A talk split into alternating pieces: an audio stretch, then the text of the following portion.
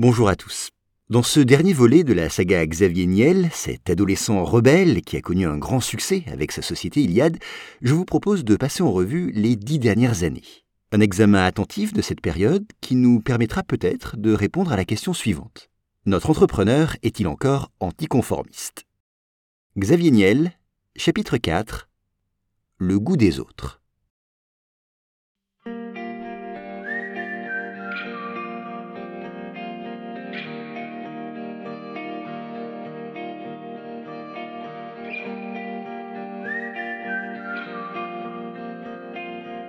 Aujourd'hui, Xavier Niel a 55 ans et son style vestimentaire a plutôt évolué, disons-le.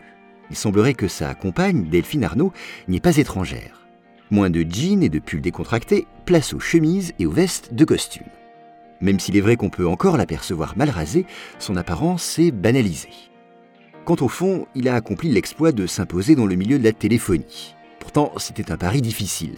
Tout au long de sa carrière, il s'est fait des ennemis. Des ennemis qui n'ont pas hésité à essayer de freiner son ascension.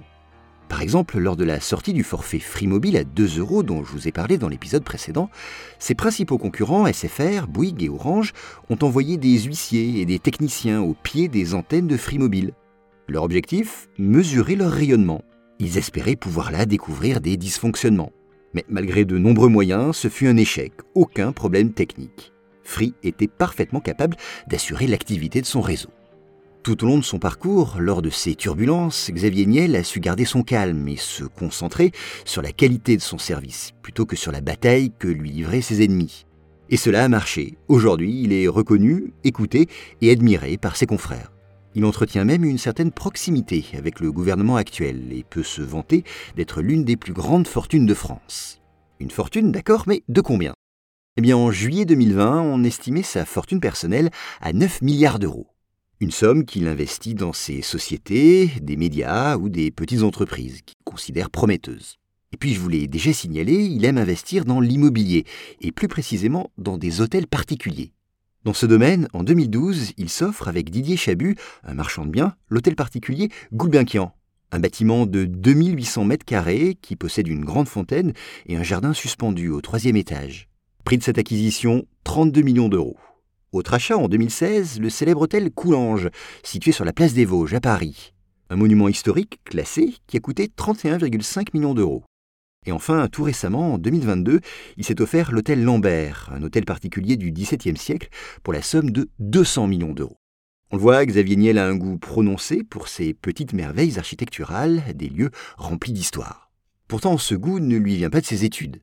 Nous l'avons vu dans les épisodes précédents, elles furent plutôt brèves. Oui, il a réussi tout seul à maîtriser l'informatique et la programmation. À présent, il souhaite donner leur chance à des jeunes, mais pas à n'importe lesquels. Des geeks et des petits génies de l'informatique, bref, des gens à son image. Pour cela, et dès septembre 2011, il s'associe avec trois collaborateurs. Jacques-Antoine Grangeon, PDG de venteprivée.com, Marc Simoncini, le créateur de Mythique, et Alain Malvoisin, fondateur des cours Fides et ce, pour créer l'école européenne des métiers de l'Internet.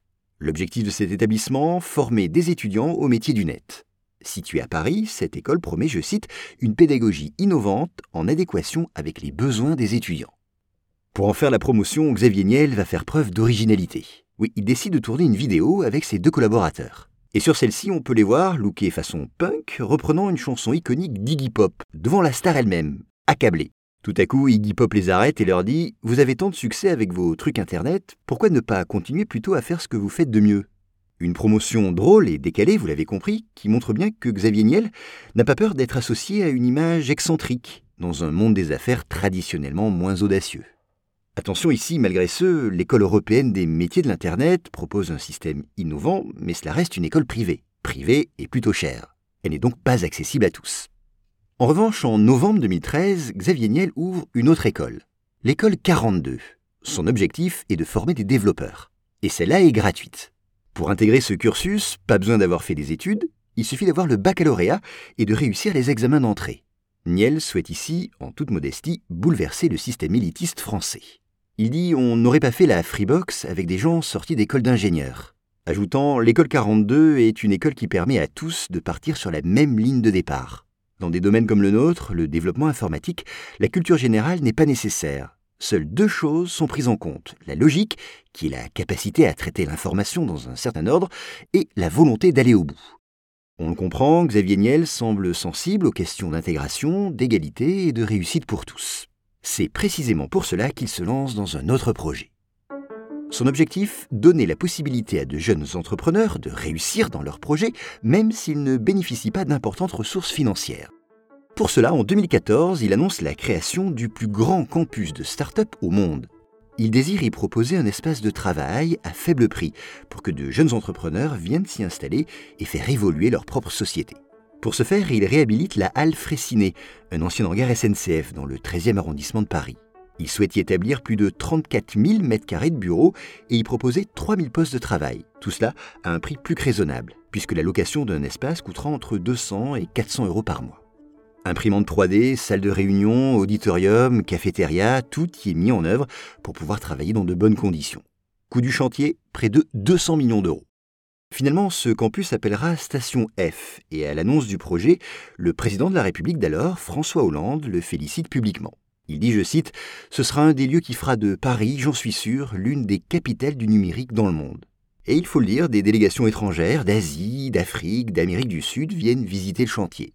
Et alors qu'il n'est pas encore achevé, Xavier Niel reçoit dans son bureau plus d'une dizaine de candidatures par jour. Tous désirent s'installer dans ce lieu unique sur notre territoire. Mais Xavier Niel ne veut pas s'arrêter là. Il souhaite faire en sorte que ces jeunes entrepreneurs puissent se loger à proximité de cette station F. Aussi, il rend disponible plus de 900 chambres dans trois tours à Ivry-sur-Seine, non loin du campus, avec des baux d'un an renouvelables à prix cassé. Par cette initiative, il veut faire éclore les futures stars d'Internet et attirer des talents du monde entier. Et il souhaite là encore privilégier des jeunes qui n'ont pas fait de grandes écoles, des geeks donc passionnés qui passent de longues heures à essayer de développer des programmes. La France deviendra-t-elle l'un des berceaux des nouvelles technologies? Nul ne sait, mais en tout cas, avec la création de ce campus, Xavier Niel donne un joli coup de pouce à son pays. Finalement inauguré le 29 juin 2017, après plus de trois ans de travaux, Station F est un succès. Le président Emmanuel Macron et la maire de Paris, Anne Hidalgo, ont fait le déplacement. Dans ce campus, deux programmes sont proposés. Le Founders Programme, qui permet de bénéficier des services de la station F contre un abonnement annuel. Et puis le Fighters Programme, qui propose lui gratuitement un programme d'un an aux entrepreneurs n'ayant pas effectué un parcours scolaire en grandes écoles.